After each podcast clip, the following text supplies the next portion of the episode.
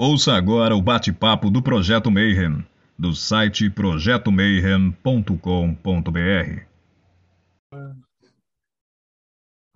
Bom dia para quem é de bom dia, boa noite para quem é da boa noite. Good morning for the good morning people, and good night for the good night people. Porque hoje nós vamos falar em inglês que a gente está com um convidado Pica das Galáxias. Eu estou até tremendo de nervoso só que antes, para vocês entenderem isso, vocês precisam vir aqui e ligar, colocar assim, é, subtitles e depois change to português, para vocês lerem o que a gente está falando. And now I will speak in English. You are now in the Mayhem Project, and we will introduce you uh, to the Brazilian audience, a guy who is a great, great, great author but first I have to say I'm not alone anymore. With me, Barbara Knox from the Ecclesia Babylon. Welcome to the show, Barbara. uh, yeah, she's there, yeah. of course. hello, hello everyone. 93. So 93. today we have a lot to discuss on and a lot of different topics that will interest Thelemites and blow everybody's minds, I'm sure of it. And from the Sources Mirror, Jessica Puga. Hello, guys. I'm so excited about this interview. It's nice to be here with you today. Jessica, please introduce our guests to the audience. Sure. So um, Mogg, Mogg Morgan is a former member of the OTO and a founder of the Oxford Golden Dawn Occult Society and a zone, zone holder of East West Tantric Order of AMOOKOS. And he has published several books and articles. And Barbara was even telling us that some of his books are available on Amazon Brazil, and we can get them from, from Kindle or ebook, and some of them with Kindle Unlimited. So it's a very nice tip. If you guys want to know a little bit more about our guests, you can go to Amazon and look for some some books. Well, Mark, welcome to the show. How are you? I'm I'm very happy to be uh, here, and uh, I'm very well, if that's okay. well, the, the first question that we always ask our guests is, how did you get here? Uh, because here in Brazil, we have a most Catholic country, and all the mm-hmm. stories start is, when I was a boy, I went to the church, and then the priest, uh, we have communing with the priesthood and things like that and go to the church on Sundays. And now, 40 years later, I'm the leader of a satanic cult and magic doer and Thelemite and everything. And it's mostly yeah. like that. But uh, how was your journey? well, I don't want to go into that too much, but yeah, I mean, I think that's, I think most people who are into magic have probably got uh, a religious side to them, really. So certainly it's true. When I was young, I was I I was into the you know the church and all the rest, especially the evangelical church, because it's so. I don't like the ideas of it, but I found it very ecstatic and emotional, and I kind of like that. So I, I, I did sort of kind of do, do quite a lot of that sort of stuff. I, I think I'm probably a bit, always a little bit mystical, a bit sort of visionary, and you know, probably a sucker for any religion, really. But uh, but I didn't stick with that for very long. But it's certainly, yeah, I think that's that's going to be a common theme. I think a lot of magicians have, you know, have, have come through that that route really one, one way or another. But pretty soon, I don't know. I think it was just by accident. It was I actually was more interested in politics. Uh, you know, far left revolutionary politics, to be honest, than I was in in religion. But but then some some guy said, "Oh, you, you should read um, you should read this book." You know, yeah, he was which was Aleister Crowley's biography. He said, "You might like this." I don't know why. He must have seen something about me. But uh, so I, quite an early age, someone introduced me to Crowley, and you know, I think it was you know it, it struck a chord really. So that was ages ago. Um, I don't know. You don't want my whole biography. You want to know how I got into the Setian stuff in the first place. I, I think the, the Setian thing, do you know, I right from the beginning, I was um, very drawn to the kind of archetype of Set. I, I think it, it, it calls to certain people, really. I think you have to have a certain personality type. I mean, I recently I kind of thought, well, it, it, you know, because people are always saying, well, who is Set, right? He's this sort of demonic entity. Uh, he's the outcast. He's the uh, the confuser and all the rest. But I think you also you could say it's he's the the queer god of uh, of the world on a, a Egyptian thing. And I was quite into, you know, actually as well as revolutionary politics, into sort of what you would call now queer politics, sort of uh, sexual politics and all the rest. And he. Uh, he was the kind of he was the obvious choice really you know you're looking for so I, I think initially it would be like a, a lot of people you kind of start with the satanic thing you know it's almost like you're you become if you're a little bit it sounds if you're a little bit of an outlaw uh, these sort of archetypes like satan even crowley see crowley appears appeals to the sort of uh, sexual outlaw really uh, I mean, not that it should be outlawed, but you know, this is a while ago, and it was kind of there was a bit of a downer on that type of thing, especially if you were in a church, if you were in an evangelical church, they're always kind of moaning about it really and saying you shouldn't be into that. So you of you, you, you have these various archetypes that really call to you and think, well, kind of, and Crowley as well. See, Crowley, Aleister Crowley was a sort of sexual outlaw, wasn't he? He he was a he's considered in this country, I don't know how it is, as a kind of icon of the gay movement, really, uh, because he he kind of had he, he was very out, wasn't he? He was as much as you could be. He was a very out person, and he had this relationship with a with another man, which was, you know, so in a sense, his relation. Funny enough, his relationship with uh, Victor Neuburg is a bit like the relationship between Set and Horus. You know, they play this role, and in this relationship was was, you know, it's just a love affair really, but they kind of discover a whole new new type of magic, which is uh, the sexual magic thing. I mean, I know this is stuff that existed before and it existed kind of. Uh, way in the past and everything, but it kind of gets rediscovered in the in the Victorian era. And it's funny that these two gay guys, basically, I, I well, two bisexual guys or whatever you want to call them now, uh, they they like each other. They're a little bit abusive, but they kind of create this whole movement really uh, of saying, well, you don't need a lot of all this stuff. Uh, you it's you know, that sexuality, your sexuality is the thing that's going to set you free in the end. And everybody's telling you to sort of lock it all down, but this is the secret. So all these things together, you know, at a time, you know, I was quite young and everything, it, it kind of really, it really struck a chord with me.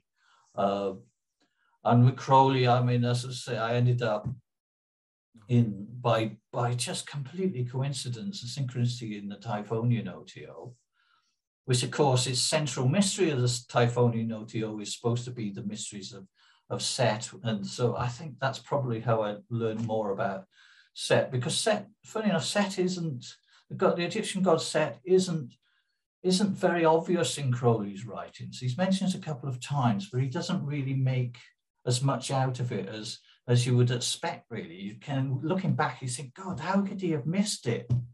Uh, this is this is the most interesting piece of magic right within within Egypt. But even so, it gives you enough hints that there's this hidden mystery. And of course, for some reason or other, you have this third version of the OTO that's completely named after after the well, it's named, it's called the Typhonian, but really it's saying it's the Egyptian god Set uh, that they're talking about. And so up till then, you had all these satanic groups, but suddenly you got Kenneth Grant and everything. They have this revelation, and then you, you have all the people who were in the temple of the Church of Satan, which is wasn't really a religious group, I don't think, when it started out. It was more of a kind of crazy countercultural group.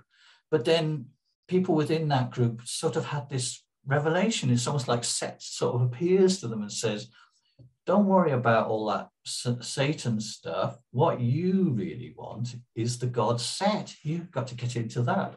Um, and it's almost, I, I think a lot of people who are Setians, they have this sense that they're being called by this very ancient archetype. It, it, it, is, it seems to be like them, you know, that in so many ways that I've already mentioned. So this this is quite a long time ago, you know, that I had that that that kind of feeling, and it got me into through Crowley into into an interesting set really, and into and the two, you know, we were saying the two things overlapped. I mean, the first.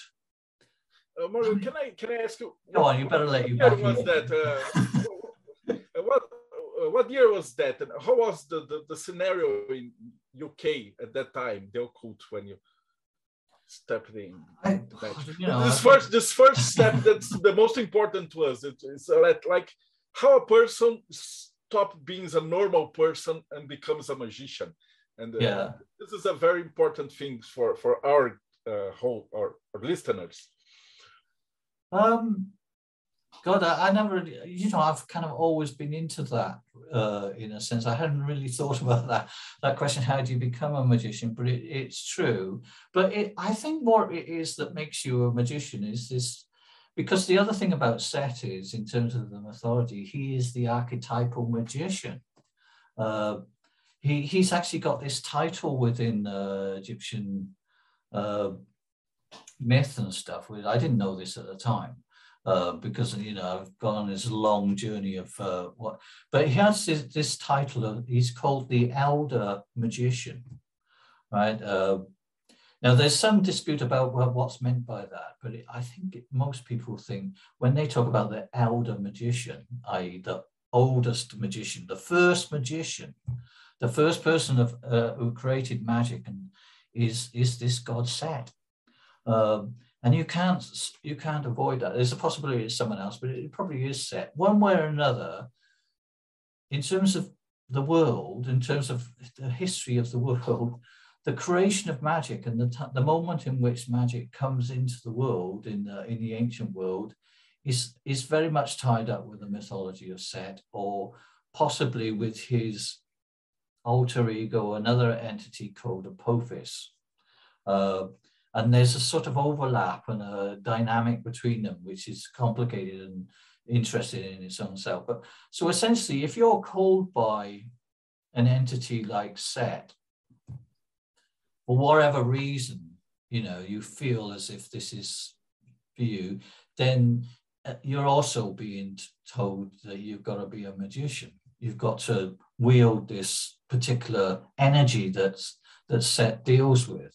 So I think, as I say, quite early on, it's, it's a subtle thing. I, I, I think it's it's this call, right? This call to go on this journey, this magical journey, and learn magic. That often it does come from deities, like I said, and it certainly did in my case. And I think it's happened to a lot of people, which is, as I say, is a surprising thing about Crow, about Crowley that he didn't didn't sort of uh, to see that but then in the 1970s, with the groups like the Church of Satan and the Temple of Set and uh, the Typhonian OTO, essentially that's what they're saying. This is the call to magic uh, of a particular sort as well. It's quite significant. And this is, this is, he's either going to be a hidden deity for you or you may as well just uh, let it out. But he's definitely the most, probably the most magical entity within the Egyptian tradition. And that I just, yeah, I just felt called to that. It was in the first book. I mean, as I said we were we were making all these fanzines and stuff. This is before the internet in the 1980s.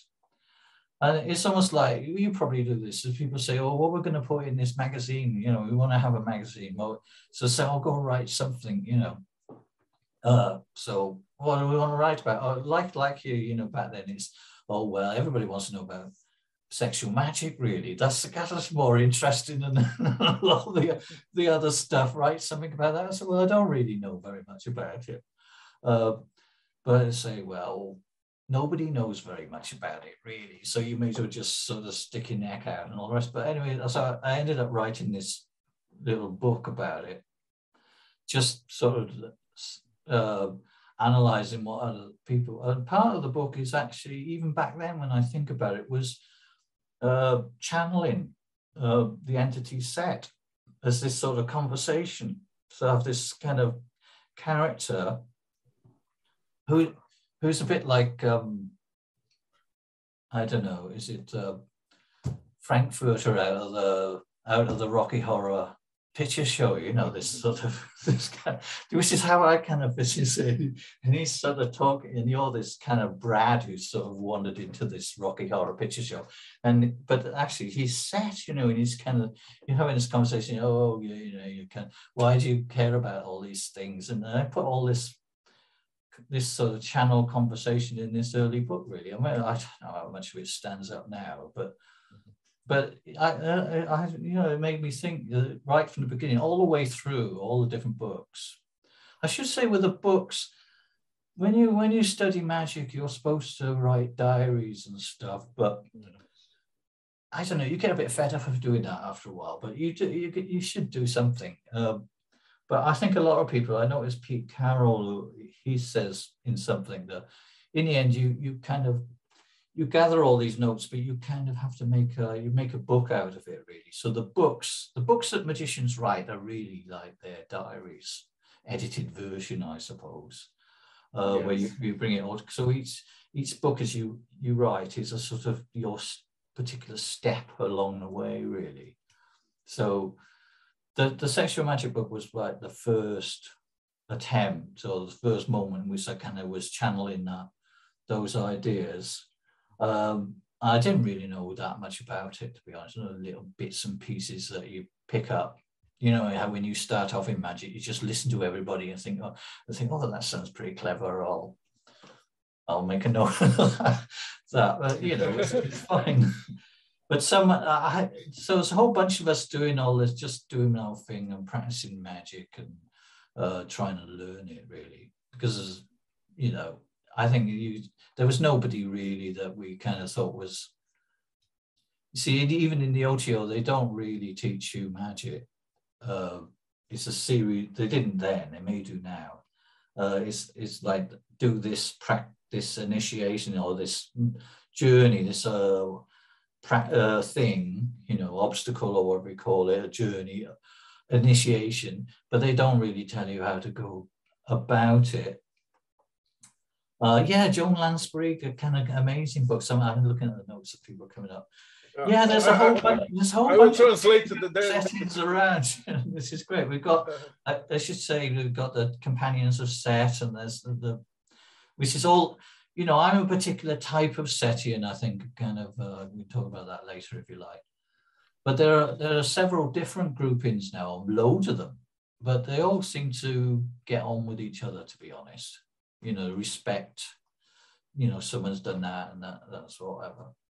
Anyway, I, the, I can bring you to the moment. So I got to the, the point where I kind of, I, got a teacher, a teacher turned up, right? Not a magical teacher, kind of complete in that case, but he was an Egyptologist, and he, I, I, said, well, I've heard about this deity set, and I'm supposed to be in this order that's supposed to know about it, but they don't know anything really.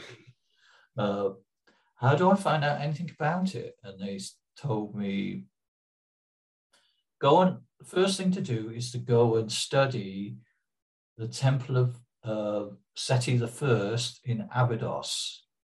Yeah, which is a weird thing. All right, apart from the name Seti the First, that sounds might like it might be good, but basically it's a great big temple to.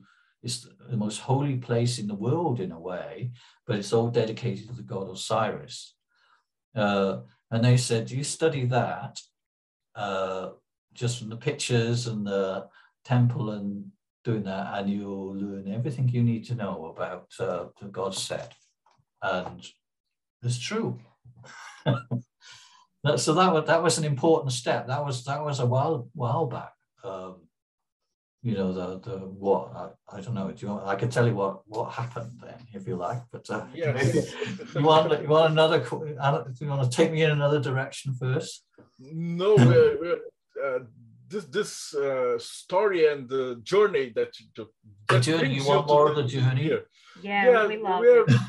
well, the journey, the cost, the the first thing you learn about I've got pictures for this and everything like that, but maybe I should just tell you. Obviously, the first thing, this is amazing place in the middle of Egypt, the uh, uh, Abydos, which is in the ancient world was the most sacred place in the ancient world, really. And it was a major center of uh, pilgrimage. And right in the middle of it, one of the most famous things is the Temple of Seti I, who's, who's, who's fa- very famous uh, king or pharaoh in Egypt.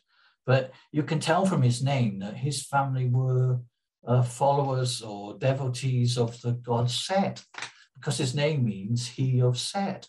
Mm-hmm. So what, even at a time in Egypt when they're supposed to be into not into Set and everything like that, you can't avoid it. There's this whole bunch of kings who are really into it, uh, and they kind of, but they know it's not.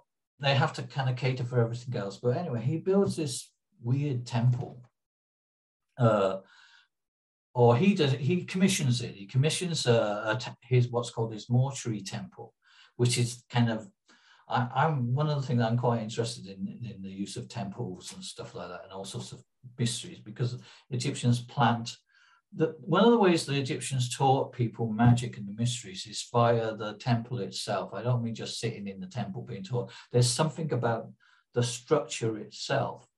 Uh, and the thing that the major thing that happens in the temple of Seti I is that Osiris gets killed there. Uh, or certainly he is decapitated there. And his uh, bodiless head, just the head, is according to legend, is buried in the middle of uh, Abydos.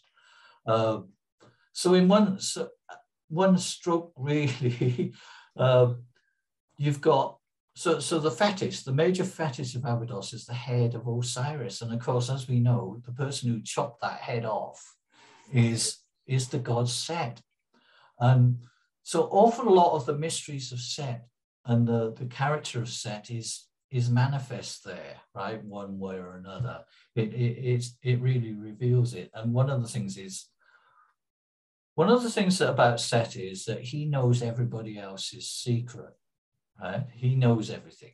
He, and he know he knows what and one of the things one of the greatest secrets of the ancient world is what happened in the in this temple in Abydos. That's the great secret that magicians all through the generations have all wanted to know because it's one of the best kept secrets in antiquity, really. What happened there? Because they secret things. They find all this archaeology, all these underground chambers, all these tunnels, like they say the tunnels are set and all that sort of. It's all there. What was it that they, when they went off into the desert and they do their secret rites, which are all connected with Set and Osiris, what do they do?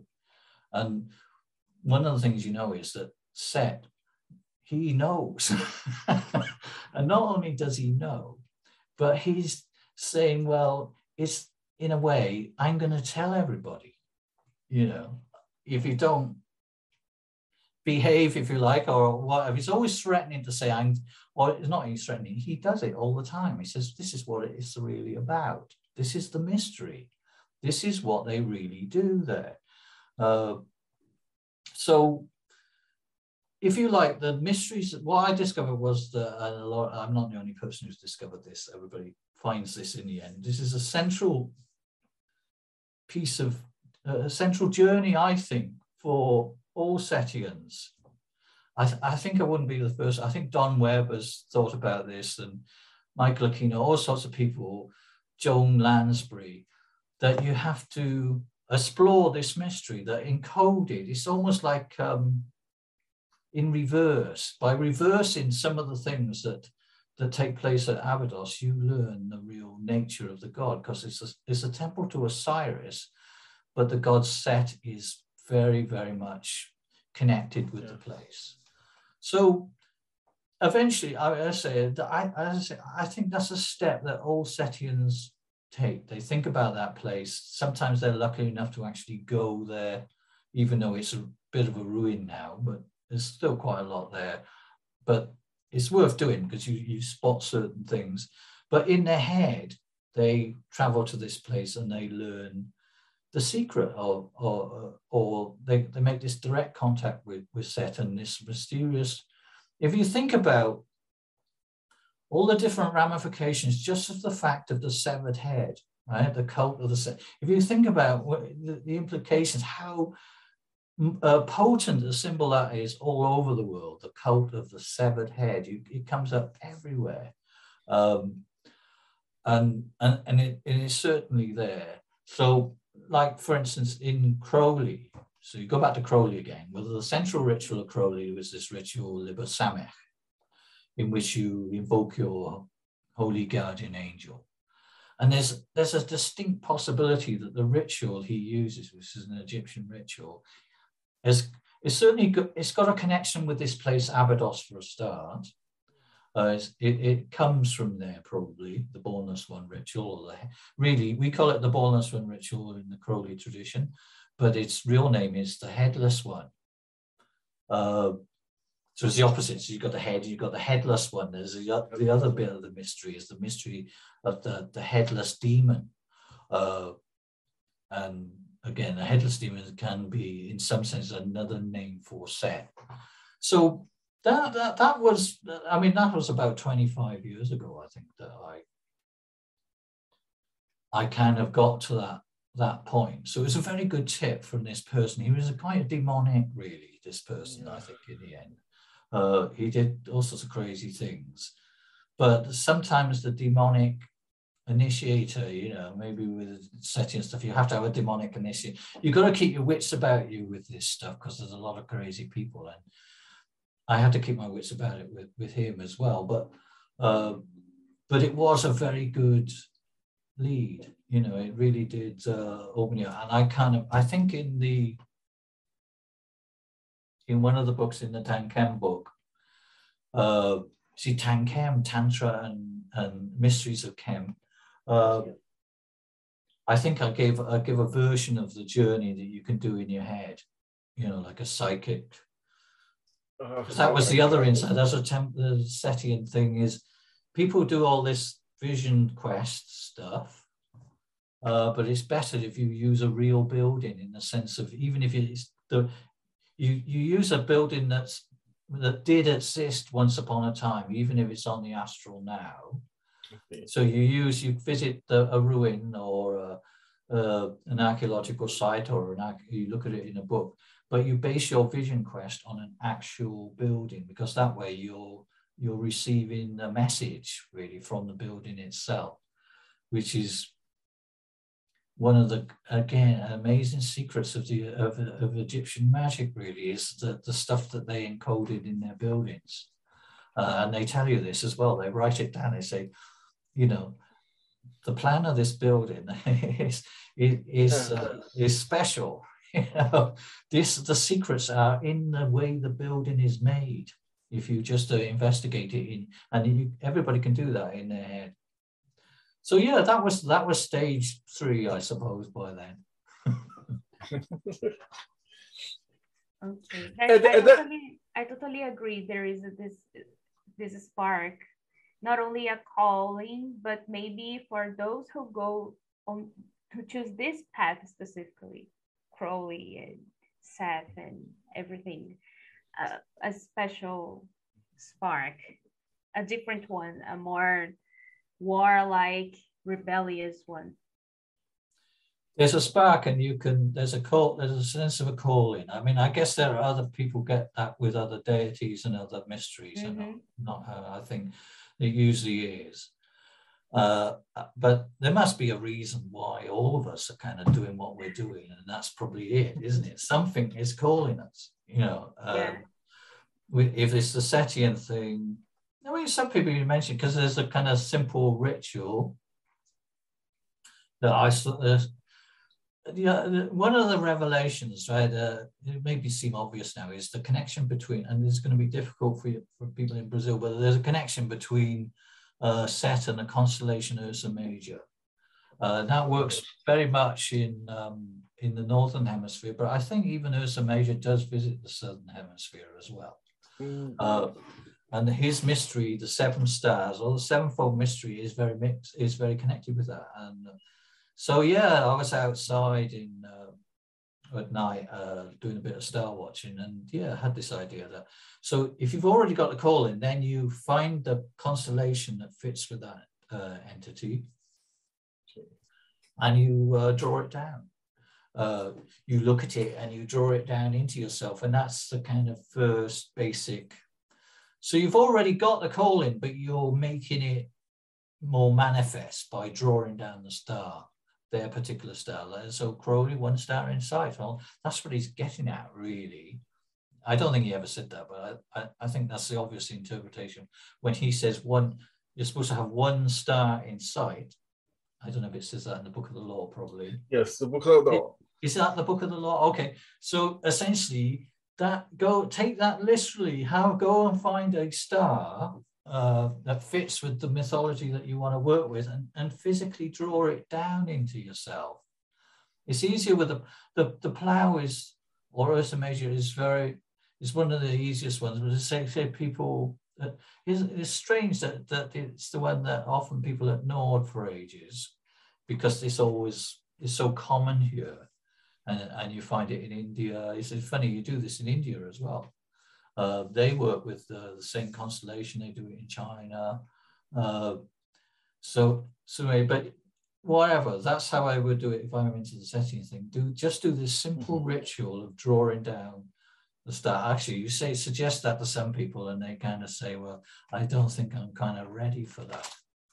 Because the other thing, the star is like a big dipper, isn't it? It's like a ladle, like a gourd. Yes. You know? So it's like it's full of all this elixir, I suppose.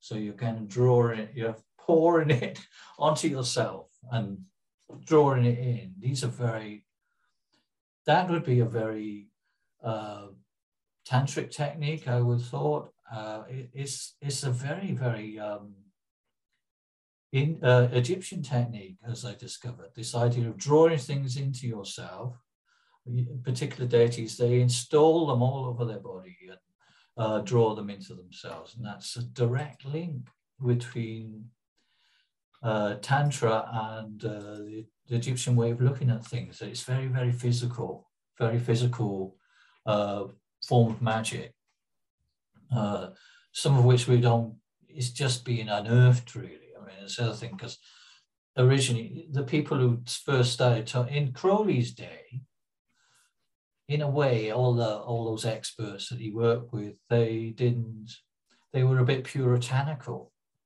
I mean, he, he was good, right? Say, oh, you know, tell me the, the real stuff. And they, they didn't like to do that. Uh, and the Egyptians themselves, at the, at the end of their civilization, they didn't like to. They were always, it's funny, it's like in India or whatever, they're always being kind of sent up by the Romans for being too sexual. Yeah. Uh, you know, they did, they, they, they found it embarrassing in a way, right? That they'd say, oh, well, uh, kind of obsessed with the Egyptians, they're obsessed with sexuality and all the rest.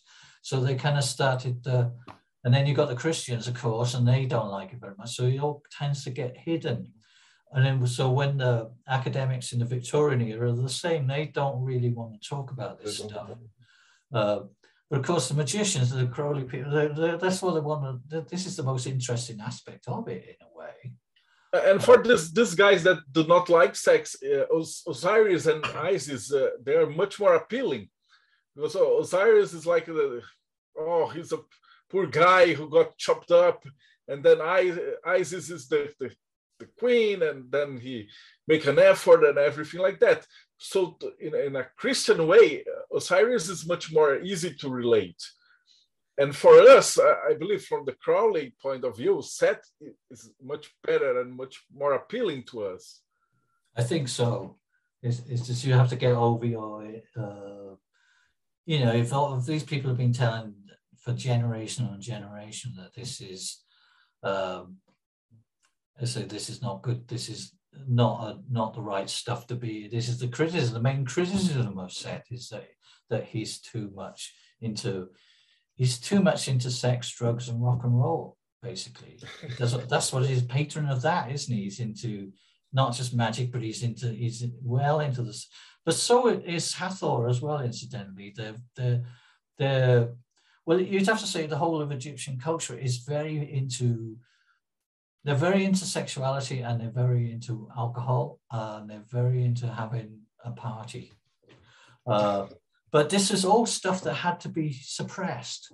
uh, at, at some point because people think how can you how can you be serious about your religion and your path if you're into all this other stuff um, you know it, but then again that's crowley again he, he would say well of course you can you, you it's, it's the suppressing of all that stuff that is called that is messing everybody out as he would say the word of sin is restriction you've had 2,000 years of restriction, and this hasn't really made the world that much better a place.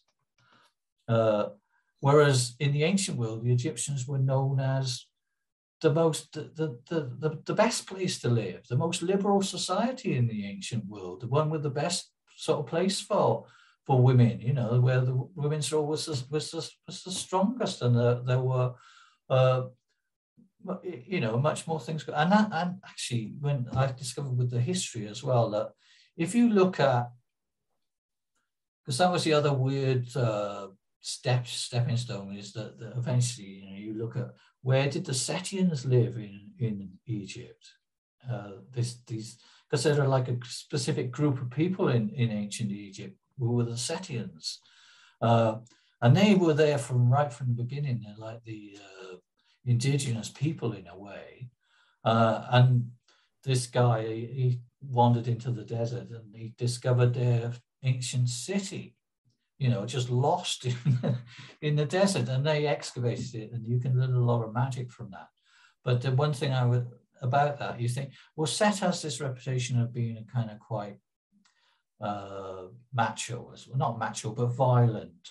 Yeah, he's he's he's very much to do with weaponry and the martial arts uh, in Egypt, and uh, and and you so you think, oh, what would it be like living in this city? Would everybody be going around sort of picking fights with each other all the time?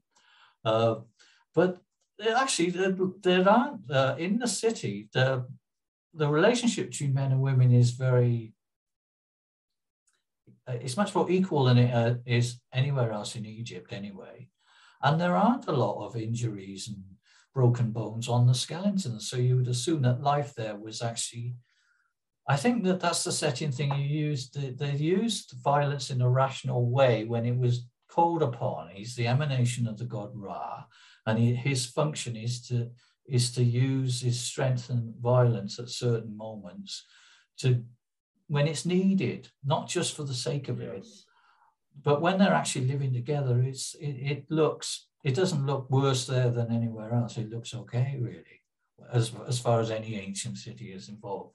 So you, you get little, and there I say there's a whole story about how the you know when they discovered the the city of Set, the ancient city of Set. The first excavators, they said, there, there can't be Egyptians, really. There can't be ancient Egyptians. They must have come from somewhere else because their life, their mode of life, and their rituals are so different to everybody else's. But and they said that there must be some lost white race or something. You know, this is literally what they thought. Um, they're the lost race of Egypt who kind of moved there and everything. And then for someone said, but actually they, they are the Egyptian people. They're probably the original Egyptians.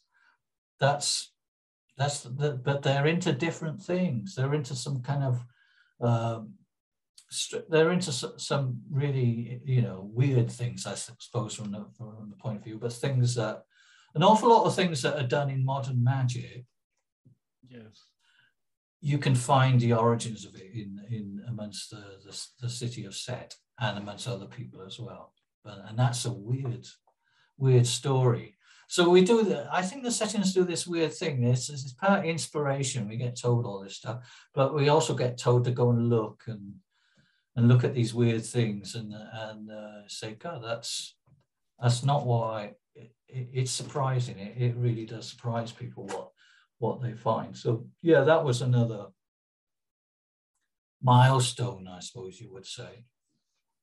Well, all that being said, now since Set is a, is a god of rebellion, free thinking, does it make sense to worship him and how so? Uh, if he's the god of rebellion, well, yeah, because we, we want. Um, it's a it's a complicated issue that uh, because they both. Yeah, I mean, I, I suppose in a way, but people say it's the age of Horus and everything like that, and Horus is much more, in a way, much more orthodox, um, whereas Set is more anarchic uh, in some ways. Uh, Horus is about, you know, more like kingship and that. Although Set has a, a, role in that as well. But yeah, I, I think I think that's right. He's uh, he's he's definitely, you know, there's been there've been this issue about, you know, there was an attempt to sort of associate it with the far right politics, which is, and the far far right stuff. I mean, you know, Set is just that doesn't fit with Set at all, really. Uh, that's not part not not part of his thing. Much more of a sort of if you're going to have a political side to it, it's going to be um, it's going to be more egalitarian in a way. I would have thought. You see that that's the weird thing. Uh, if you go back far enough, the, the Setian idea is more like pluralistic. So, and again, uh, so, so, so, so we tend to think that one having one person in control, one kind of great person, is is sort of better in a way. But the the Setians would have thought it's better to have two people in control. It's better to have a which people think that's they'd say that's evil, right? The kind of not having that focus. One point, it's supposed to be one pointedness. Uh, whereas the idea of duality and plurality, which is all about Set's point of view, now, for me, that seems pretty revolutionary in a sense, in the sense of, I say, the, the revolution or being unconventional change is it's about seeing the other point of view, whereas the people who, the, the right wing is more, you know, it's, it's one view really. So yeah, he's definitely an icon, icon of revolution and of, of sexual revolution. Uh, and all the rest, I, I definitely see it that way myself. Would you say this is the first possible link between Egyptian magic and Tantra? This duality, or maybe this um, this opening up of authority? Yeah, I think so. There's sort of an idea in Tantra of kind of deconditioning yourself, really, uh, of getting away. An important, important part of Tantra is uh, it, the Tantric kind of claims is that claims to know everybody else's secrets. Yeah, in a sense of they, like we probably think this way, right, as magicians, that you, you know, you know Christian people and everything like that, and you think we sort of know what you're getting at, you know, or we know why you think that way. Uh, we think maybe you're a bit misguided, but and you don't see the whole picture. You don't see the other side of uh, of the equation, and that's that would be a, a, tantric point of view that they have these Brahmanical people and, and, all the rest of these Orthodox religions, and the tantric understands all that and sort of respects it to some extent, but thinks, no, you have your it's just another form of conditioning. It's all conditioning, and you need to stop playing these roles and break out of these roles and get rid of your conditioning, and then maybe you'll find out what you really are. That's a very tantric thing, and this is why the tantrics pr- practice all these sort of things that break rules. They're breaking rules all the time, and Set is is very much into breaking rules, you know, because he can't see the point of them. You know, he knows it's bullshit. I mean, on a sort of silly level, say the story about Horus's uh, paternity, right? Who so Osiris, as we know, is killed by Set, but somehow or other, Isis manages to conceive a child after his death, uh, and everybody seems to accept this, you know. But but it's almost like the sort of common person say, well, it's obvious that you know, you're not really Osiris's son, right? Because you can't be, he was dead. Um, you say, no, you know, you can't say that. That's evil. It's evil to say things like that. So all the time, but it's like common sense. I think it's part of the, it is part of the dynamic within within the system of of trying to say, well, how things really are. with and yeah, and understanding why people have these rules and that they maybe have to, have to be abided by, but maybe they're not quite as necessary as people as people make out. I mean, as we said, that Set, he still upholds. He's he's not a complete. You see, he's got this um, opposite figure, this uh, entity, Apophis, who is which you may have heard of. Have you can come across Apophis yes. or Pep? He, some people think he is Set. Um, they're kind of, uh, but the, it's difficult to say. It's re, re, you know you have to work this. This is a mystery you have to work out for yourself. Whether Set and Apophis are themselves, I think all Setians have to work that out for themselves, um, because there's this. There's definitely this relationship between them of mm-hmm. Set having to kind of put him in his place. Set has this power. Why is it that Set, when everybody else is hypnotized, right, by everything, and, and Set is the only one who can see through the illusion, right? Who, you can't put the evil eye on Set. You can put the evil eye on any, anybody else. And he says, well, it, it doesn't affect me. Uh, and that that's it's wrong because you could look at it the other way. He sees through illusion. You know, he, you can't you can't get one over on him. He's got this this this power. So one of the things he's able to do is to look at Apophis, this very very dark personification of evil, really, for, for want of a better word. He is the only one who can really look at it. Um, and I suppose that's another Setian idea that you should look. Have you got the, uh, courage or whatever to do it? I mean, I'm not saying you should do it tomorrow. I think it's the sort of thing Setians think about. You're supposed to, from the Orthodox point of view, they're always saying, oh, don't do that, or look, don't look away, you shouldn't see this. Uh, whereas the Tantrics and the Setians are the same. They say you should look you should know everything really. You should at least try. And set gives you the power to do that. See it's very, very parallel to uh, the way the tantrics operate. They don't believe in all these taboos. uh, they can see why it might be powerful or whatever, but they say that you should decondition. So yeah, they're completely. I, I think they're parallel. I'm not saying they're the same entity, uh, but there's something there really. I mean, if you look at one of the central entities of Tantra, with, which is Shiva, he's the same thing. He's outside of everything, isn't he, really? As causes all the, he doesn't get invited to the, the party and he kind of starts a fight. Uh, sort of bashes everybody up and ruins the whole thing because, you know, basically that, that's, that's very like the Setian thing. I, re- I reckon it's the same, but it's not. It's not. I'm not saying it's the same entity, but maybe that psychological thing has to be represented in every culture. Uh, and you know, set definitely. I mean, say we're still at the point where we're everybody's learning about this. It's, it's been 20, 25 years or no, since the 1970s that people really started looking at this uh, and the magical movement is. Um, see, originally I used to organize this conference, and we used to have the people from the Temple of Set used to come along. We thought we better invite them along, you know, but they, everybody didn't really. I think they were a bit disrespectful in a way. They thought, oh well, it's all silly and all this sort of stuff.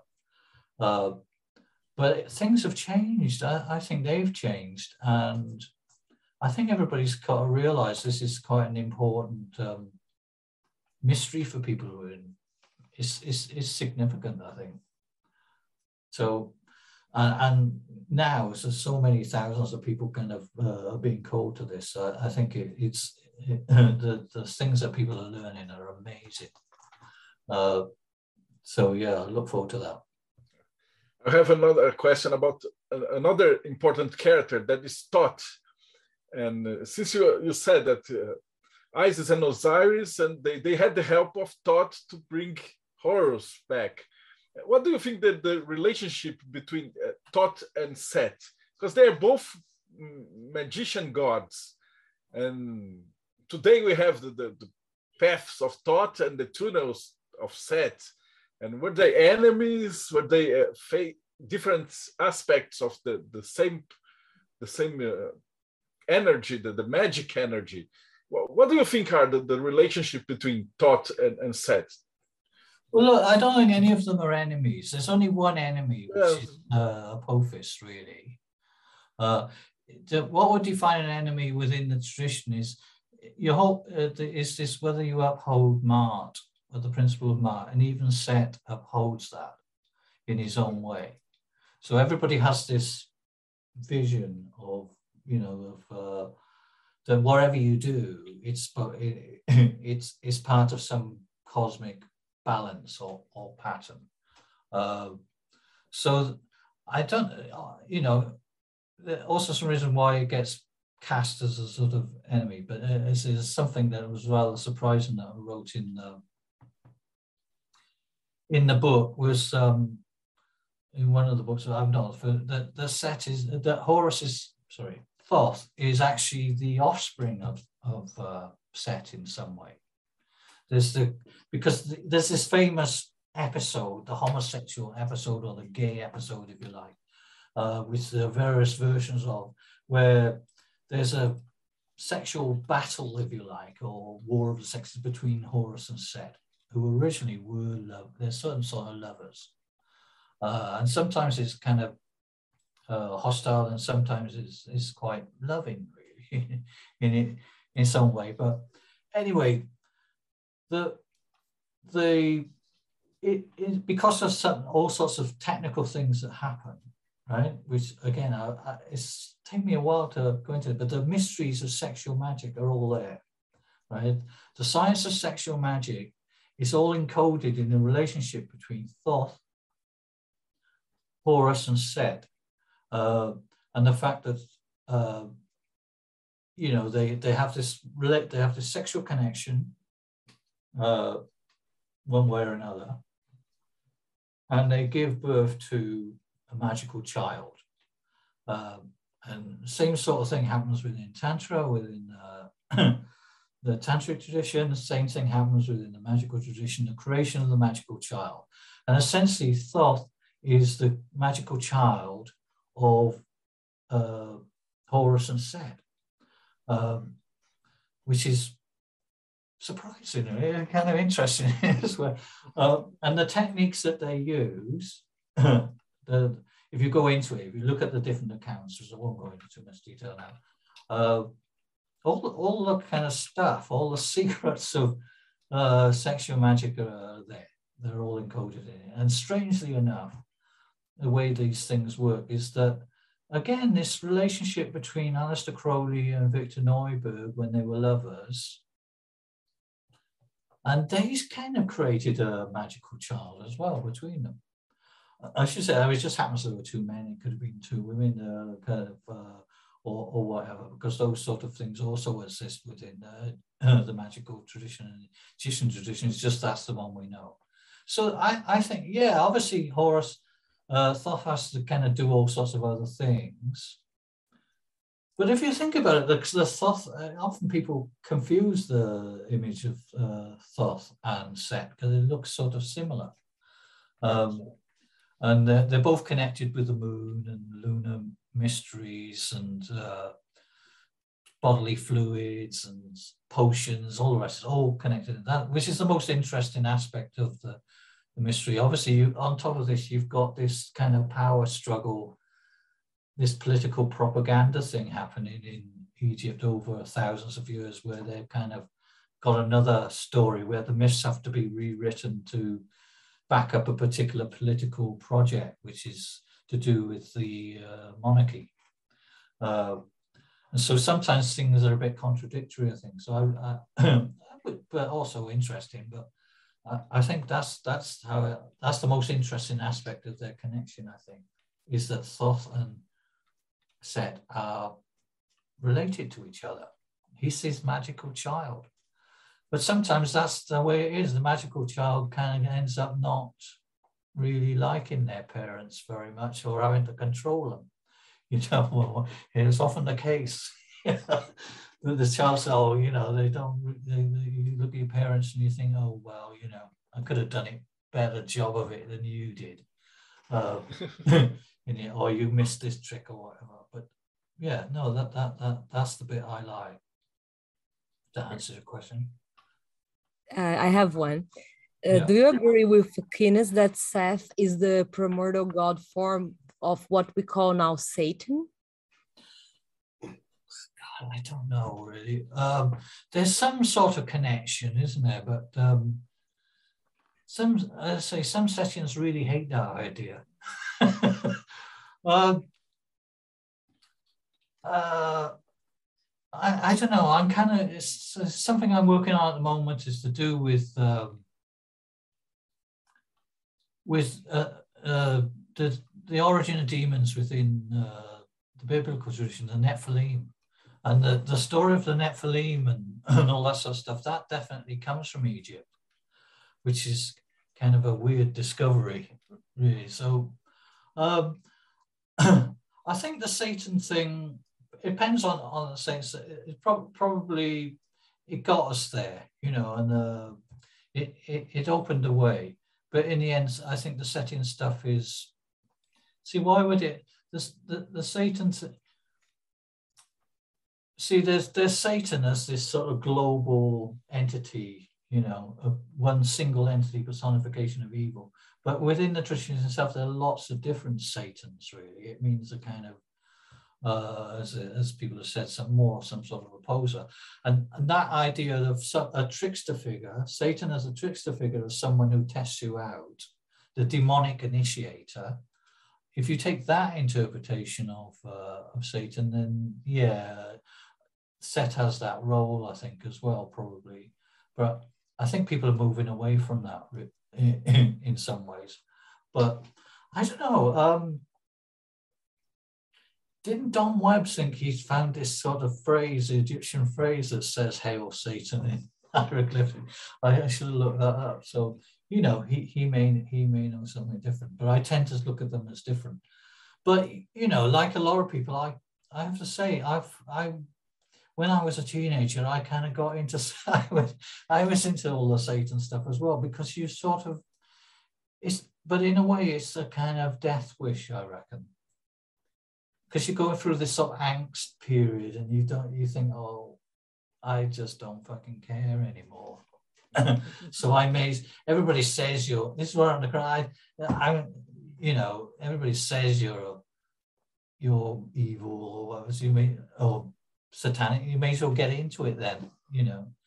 But in the end, I think when I first got into the Setian thing, I was sort of slightly worried about that, you know, that it might be what people said it was going to be like. It was going to be very, very antisocial and it's going to be just destructive because it's difficult to see when you know the image of Satan why you would want to get into that.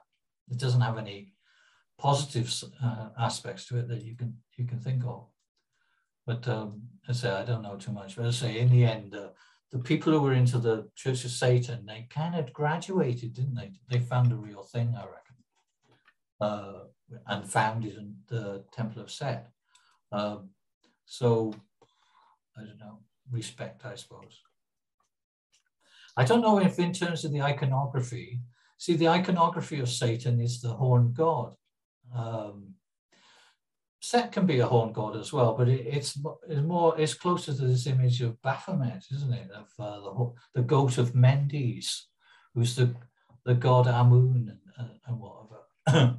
um, so I think it's probably a little bit too mixed up, and you know, it's probably more of a there's the Christian there's the Christian view of the demonic, and there's the which is very very distinctive. It's very different to every, every almost everybody else on the planet uh, where even in the Middle East or wherever they have Satans and all the rest. They, they, they don't necessarily want to have anything to do with it, but they, they have a different uh, approach to it. It's, it's not completely negative, or it can be useful sometimes. so I don't know. I'm not. I'm not. I've never been a. I, I think I would have called myself a Satanist when I, for a very brief period of time when I was a, a teenager, but I was never in the in the uh, Church of Satan. But uh, you know, there's quite a lot of those people seem quite sensible. But no, stick to Set, I think. It's well, the uh, problem we have with when something is too culturally dominant. We lost the difference between the term itself and the character. That's I think what happened with Satan. Like we don't see it as the adversary anymore. It's a specific one, the the, the, the demon from the Bible. So then trying to use this word brings a lot of lexical problems that maybe it's just better not to deal with like life's too short. Yeah. I agree with that really. It's it's the christian thing. Probably. Sorry myself but the but the idea of the opposer you know that is kind of interesting. And obviously there's a connection between historically there's some sort of connection between uh, um, between early Judaism and uh, and obviously they say they came out of Egypt. They're supposed to be worshippers of Set. Uh, at some point in their in their distant history, I mean, there are always stories like this appearing in Israeli newspapers and stuff about Baal and uh, uh Set, and they're, they uh, and yeah, the, and Yahweh and all, all the rest. So probably mixed up in there. There is there is something about that because the, the famously the followers of Set, the Hyksos, were driven out of Egypt and moved into the land of Cana. So somewhere in some of those archetypes, in terms of the actual way they look, um, you know, in terms of how they're depicted, I, I think there's something that, and you know, the wife of Yahweh is supposed to be Astarte or Ashtoreth. Um, and she's also the wife of Set. Um, so in, in the Egyptian tradition, so it's got a bit. It's a lot. Since a long time ago, and some of these things got mixed up. I mean, even when they talk about Baal or whatever within their tradition, he doesn't actually see. He looks like Set, but his behavior is much more benign and more more like Osiris. So it's just difficult to say, really. I'm sure we're going to find out. Yeah. uh, I have another question about the tarot cards that you have an interested, and I know that you have made a 30 card oracle deck, the ah, Desert Fox Oracle. I remember that. Can you tell us about Fox. it? About the Desert Fox? Yes. Well, um, well, put it this way. You see, the, the, the thing, the other, the other thing about Set is lunar it's a stellar, it's to do with certain constellations, but uh, in its oldest form, uh, it's got a connection with the moon. Uh, and uh, Setian calendar, the oldest form of the calendar in Egypt would be a lunar calendar, which is uh, common enough. And it's funny, when I first kind of, even though pagans and magicians are supposed to be very into the moon and stuff, they, they weren't making too much of it really. Um, there's this guy Yeats. He kind of had an idea for a lunar tarot back in the Golden Dawn days, but nobody had done a lot with it. And I thought that um, there's all sorts of reasons why you should use the Egyptian lunar cycle as a, a series of uh, of oracles, really, as an oracle deck. I didn't want to make another tarot deck, really. Uh, I thought it'd be good to make a sort of oracle deck using Egyptian archetypes, and it's set is in there, and because it runs, it follows a lunar cycle. Um, it's it's a it's a homage really to to Set, who who is the ultimate part part of the the, the work, if you like, the setting work was to kind of bring out the lunar aspects of the Egyptian mysteries um, so that, that was one of the spin-offs of it because I, I, don't think I think it had been forgotten. I mean, the Egyptians themselves had forgotten it. They moved away from their lunar calendar at some point in in their ancient history. Uh, and when you move away from the lunar calendar and the mysteries of the moon, you, um, in a way, you divorce yourself from nature and from the, the real things that happen in the in the world because the, the moon is a natural cycle and that's the other thing about Set. Set is very natural in some ways. It's a very natural point of view. And so so that's why I did the, the Desert Fox, and it's the first part of that program. There's some more to come, really, because I've done quite a lot of uh, work on, because Set has 72 companions, is the other thing, the companion. Yes.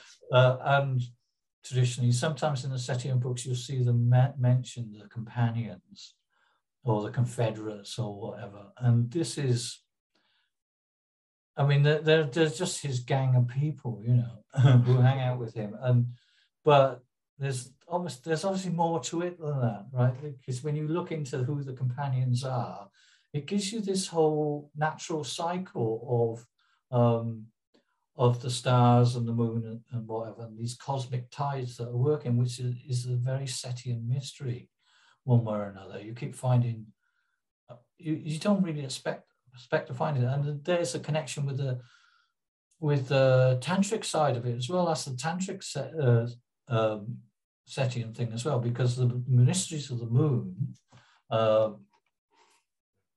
that the hidden moon, that's that's quintessential. That's tantra. You know, that's a very very important mystery within the tantric tradition of the the cycles of the moon and the different substances and uh, things that produce. So Kenneth Grant uh, in his Typhonian group, uh, he, he's kind of he never really tells you enough information to know how to do anything with this stuff, but he does open these very interesting doors, point you at this really, oh, that's kind of interesting stuff.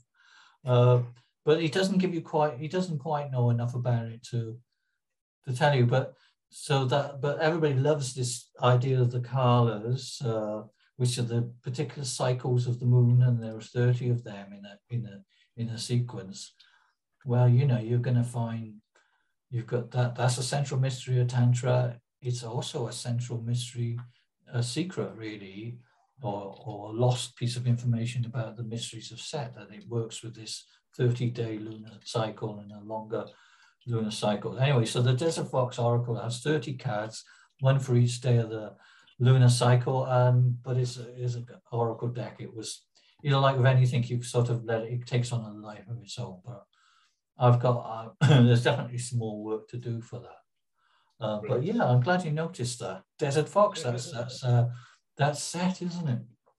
Yes. According to Kenneth Grant, uh, it's funny, you see the desert foxes, they're quite kind of sweet little things, really. But um, but yeah, the, the, the fox, the, the living in the desert, that's, that's one of the important archetypes of Set, really. So one way or another, I've kind of been so these mysteries are, are, are, being revealed. But yeah, yeah, I, th I, think the two the two things really do fit together. Like I'm always finding, you know, uh, uh, you know, sort of stuff within the tantra because that was the other thing I I got into at an early stage was this. Um, I mean, it was was in the Typhonian thing was, you know, Kenneth Grant talks a lot about. Uh, he mixes the two together. I mean, that's his kind of was his great discovery in a way, is to connect the Setian tradition, the Typhonian tradition with the Tantric tradition. He doesn't tell you how they connect, but he kind of worked out that they probably do in some way. Uh, but uh, it's been left to all of us to work it out, work out the details really. And there are very few books that kind of uh, that really tell you that. I mean, I think in a way you've got to kind of just do the repeat the experiments, do the the, the experiments. But in a, in a sense, that was, I think a lot of people were in the Typhonian, they kind of said, well, we want, you, you talk about this initiation into the Typhonian Tantric tradition. Can you, can you give yeah. us, can we have it then? Give us the initiation. and he, he, what, he said he couldn't really do it he didn't have that. So people, and then there was a coincidence that someone wrote from India and they said they like what uh, all the Typhonians as well. Can we make a, some sort of arrangement with each other? So uh, we kind of made this link with the with the tantric tradition as well as an initiated tradition. I mean, it's weird how these kind of patterns go round and round because the tantric tradition yes. itself has these back. If you go take it back far enough, you'll find it's got this connection to to Egypt. That The first tantric of our particular sect probably did sort of travel around. He was some sort of mariner or whatever. It is thousands of years ago. Yeah. Anyway, but that got me into trouble in in the end. You know, with one way or another, with the Typhonian, because you know, you end up being part of another organization. But yeah, no, these are incredibly interesting mysteries.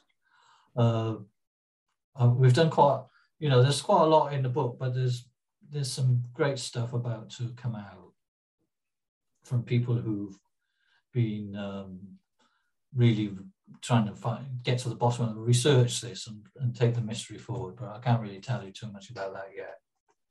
Uh, soon, though. Jesse?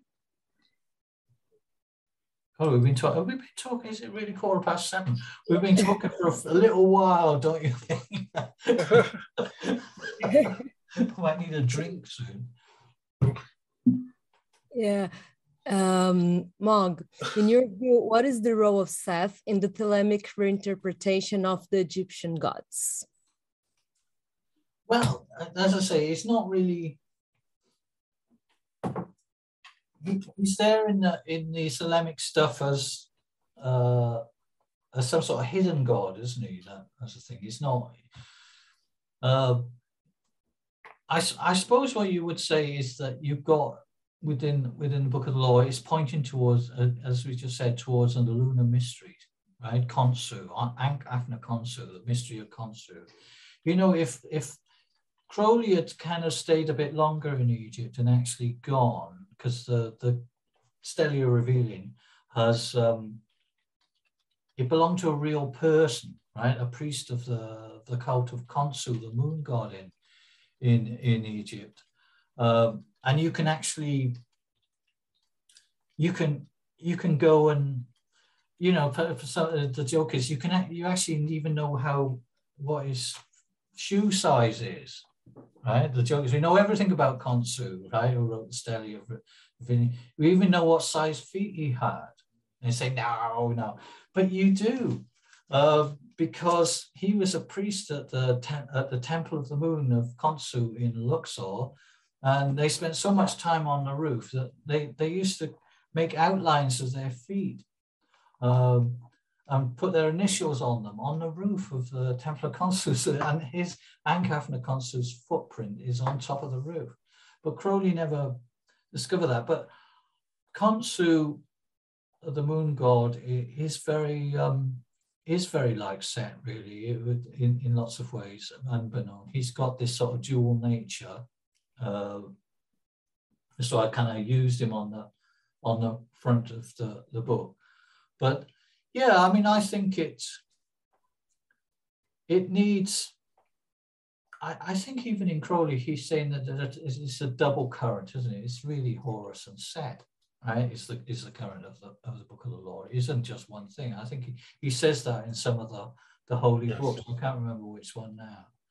Uh, so, if you're going to stick with the that version of uh, of revised Egyptian stuff, which has a lot going for it. It does need a certain amount of explanation and rewriting, I think.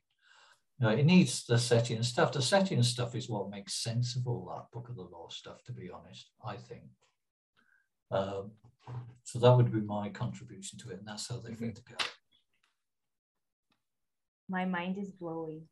You got your work cut out now. Oh yeah. I'm sure you're going to do things. No, what the people are doing now, the you know, the people who've got into this, there's plenty of work to do. Discuss, uh, you know, investigating the mystery. As I say, the stuff that's hinted at in Kenneth Grant or whatever, it, it's got to be. You've got to go kind of work out how to do it and whether it's true or not, right? I mean, that's the other thing, whether there really are 30 different um, elixirs or whatever you want to call them, and all these different things. Um, so yeah, that's the next st step now is people to work the system uh, and work and get back to the cycle. This this this cycle of not just of the month, but of the year and the, of the kind of ebb and flow of all the different deities. Because the Setians normally you don't work, pagans or whatever, they don't like to be into one thing. See, Seti the first, which I kind of st- introduced you to at the beginning, when he did come to build a temple, he didn't build it just to Set. He built it to a, a, a whole bunch of a collection, gods. seven deities, yeah, and maybe others. So you need this, this cycle, a family. You need a family of deities. So you have it's more like you have the Setian family or, or uh, Ennead, if you like, and they have a cycle, uh, which is like throughout the year, and that's that's kind of what I do. That that sort of so, so it's that kind of work really is is is that makes that's one of the essences of magic that puts you back in touch with God. There's quite a lot. There's quite a lot to do there really. I forget really. I don't know if I'll even finish it. It's going to be up to everybody else to finish this off. But the work on the kalas and the connection between Tantra and the Setian mysteries, that's that's a great growth area. I think that's an amazing tradition. Uh, so uh, you you said elixirs, and then I have kind of an alchemical question. So, does the city dedicated to Nupt Ombos, I hope my pronunciation is not that terrible, mean city of gold? And one of the epithets is Lord of Gold. So, is there any relationship between Set and the metal gold other than gold. a sense of prosperity? Like, is there any kind of hidden meaning alchemical thing? Well, uh, this this one, yeah, absolutely. Uh, well, because alchemy and gold and everything that's that was kind of discovered there, but in in Egypt and what that means exactly is is tricky. But certainly the the set's name, one of his names, uh, the uh, of Nupti uh, or Ombos, set the Ombos, it, uh, the Ombai, it kind of means uh, the golden one. Uh, and it's interesting that there's, there's if you pair him with an unexpected pairing with the goddess Hathor, Hathor's name is also the golden one. And Hathor is is probably one of the most interesting goddesses within the Egyptian tradition. She is very, very like, you know, the idea of Babylon uh, and of Kali, well, all these interesting goddesses that people, and her name, so it's funny, they're both, uh, you know, I joke sex, drugs, and rock and roll, but that's the kind of thing, really. They're both Set and Hathor uh, are are the patronesses or patrons of, of uh, sexuality, of pleasure of all sorts, of music, of potions. Uh, uh, obviously, they've got this kind of violent side and everything, but the, and there's this connection with gold. And the position of their shrines and cities is probably connected with the ancient desert routes to because the Egyptians kept secret where all the gold was. Uh, they're obviously mining it somewhere, probably. I don't. People, that's what people thought they were making it because there's so much of the stuff. Um, but I, I, think they just kept it secret, and uh, the secret of where it is is connected with the mysteries of Hathor and of Set. And obviously, Hathor and a Set they're kind of usually thought of as enemies of each other. But maybe that's oh. Yeah, I mean, because he's supposed to be the, I, don't know, more on the, he's, he's changed sides. A lot of the goddesses have sort of changed sides, you know, they've fallen out or whatever. Um, well, but maybe at some primitive side, because uh, they were actually connected. They're a kind of estranged, they're a, a former couple. They'd make the best um, linkage, best connection, I think. The, the best couple is Hathor and Set because they're, they're so much into the same thing. And, you know, when I say part, because the, the notion of of uh, becoming intoxicated, as this is in the book of the law, is the other thing, becoming intoxicated, you know, to worship me, take wine and whatever it is, strange drugs, of which I shall tell you. Uh, and that's these are very Setian mysteries. They're also very Hathor mysteries, but certainly Seth and Hathor are very connected with with alcohol uh, and primarily, which was which was for the Egyptians a very big way of getting out uh, uh, close to God, uh, close to the divine, is to get basically one way or another is to get completely intoxicated on these drugs, uh, and there's a certain amount of possibility that uh, Set's emblematic emblematic plant, uh, blue lily, which represents Set, that's got some psychoactive principles. These are all kind of things that people are investigating, but they haven't quite worked out yet, one way or another. So yeah, the gold is there. So it's got it's actual physical gold. I was explaining to a friend the other day that one of the things they found in the ancient city of Set were, were measures for gold. So there's obviously gold industry there. Uh, but I think also the psychological or metaphorical, metaphorical aspect of gold is important to their cult one way or another. So yeah, definitely that's their mystery. I think so. Expensive.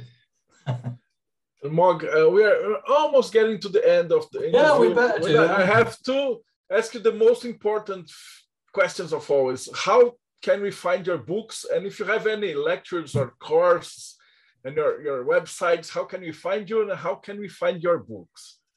Well, I've got some kind of clunky lectures. I've got about half a dozen ritual uh, lectures on YouTube, which you can check out uh, on the Typhonian tradition and on Egyptian magic and on Tantra. Uh, probably, you know, sound is a so so there'll be some more of those. And the books, you should be able to get them on Amazon or something. I've got a whole pile of them now uh, over the years. So I'm probably not going to show you now, am I? But the latest, even the latest one, which is Egyptian magic, you see, which is an image of Khonsu on the front, which I really like, looking both ways and looking quite. So it's got two natures like Set, really. It's very light Set, I think. Um, even this is more general magic. It's full of Setian stuff, really. It's got most of the Setian rituals in it. Um, so if you want to, if you, you don't want to be too much, if you want to sort of generalize it a bit, but you can't really avoid it. Um, this otherwise, is available on Kindle Unlimited. I think that should be on Amazon and should be on email as well, on Kindle. Tankhem is the first one is on. Yeah, there you go. You've got it the demonic calendar, which is again lunar mystery stuff. And this is the companions of Set, really. The demonic calendar is basically based around the companions of Set. You know, there, as I say, there's 72 of them. You, there's a reason why you can fit that into a lunar cycle. Right. And this uses the Egyptian one, but yeah, obviously in the decans and everything. Uh, that would do, I think. There's a set, set two ways is much more directly. That's not on ebook yet, I don't think, but I've been asked to hurry it along, get it available. Well, that's great. I'll get I'll get all the links and for you that, that are watching this. Yeah, yeah, yeah. They will be here on the description of the video. Yeah, go for it. Ah, they are asking. I have to ask you a, a last question that we are asking to all our guests. Oh, last question. Go on. The last question is is this. There is no correct answer to that. This, in your personal opinion, and based on what you study and what you believe, what do you think happens to us after we die? After we die. Yeah, I've been asking this well, question to, to like 300 people it's like a game and we will discover who's right after we die. So, well, Crowley says you're going to bury me in a nameless grave. So I don't know. Well, you, I, I, what's funny enough, what I'm doing at the moment is working my way through a thing called uh, the Amduat. Right. So whether wherever happens, if you want to know why, it's all in a book called the Amduat, right, which is what is in the underworld. Uh, so basically, I think that's probably, I go with that really, but it's you're supposed to do it now when you're alive. This is how the more ever, all magicians in Egypt are the adepts, they are, this, this is what they practiced is going through the underworld. So, yeah. Um, other than that, I don't know. It's, um, but I think you should practice. you get you practice for it by working through the night journey. So basically, death is the night journey. Uh, and what happens will probably you should the more prepared you are for that, that that probably if you don't prepare then probably nothing happens if you prepare then uh, you know i think that you go through that and i don't know I, I suppose personally i think there's a belief in egypt that you you come back not physically but you do you're reincarnated in some form um, and that's the point of the reborn you're reborn uh, so that would be the Egyptian point of view. You're going to be reborn. But having said that, um, you know the Setians, they they didn't mummify people, uh, which is the other weird thing about them. In a way, they kind of thought just no, nothing. You just go back to the elements. Um, so both views are possible. And sometimes the Setians were a little bit practical. They say, no, bury me in a bury me and do all this stuff, but let the body just go back into the desert and disappear. Well, As Crowley would put it, bury me in a nameless grave. So I don't know. I haven't decided yet. well, Mogg, it was really, really great to have you here on the show. Uh, Barbara, you have some last words? Well, um, I don't know what to say. I'm wordless. Well, no, thank you very much. Um, today, you've given some very important keys to my personal work and my personal journey because when I joined Ecclesia Babalon and Tao uh, Nahash is here, he's the founder of Ecclesia. Uh, my my biggest desire was to connect with this lunar mystery, the, the physical, all the, the, the aspects of this part of the journey inside Thelema. And then now that I, I'm beginning to get into Tantra, like having this opportunity of listening to you was just incredible. And I have a lot to think. Oh my God, uh, it's just too much right now. My brain's just processing. So thank you very, very much. It was a great honor to be here and to, to interview you. Thank you. Jessica, Jessica Puga, your last words. Mogg, thank you very much for the interview. It was amazing uh, I love how this all these entities when you go back, back, back, they're all connected in some way. and It's so nice to see how different uh, people in the world in the times imagine this kind of energies. I love this uh, variety and richness that we can have. Thank you very much for that. And people here on the chat are commenting that they liked it very much. And they're also asking you to come back to talk to us again when you can, because there's probably lots of things still for us to discuss. So thank you a lot. Yeah, love to come back. But yeah. Uh, so you, you are invited. You're our guest. You have friends here in Brazil. And we are looking forward to, to translate your books into Portuguese. That would be, if I believe, it, a great thing. Well, again, thank you so much to be with us. You have any uh, final words to the Brazilian audience? Just, I usually sort of say to me, the plague of the year shall not have you. So the blessing of Set is be upon you. Thank you so much. E para vocês que acompanharam a gente, então, muito obrigado. Deixa o sininho, segue o canal e a gente se vê no próximo Bate-Papo Mayhem.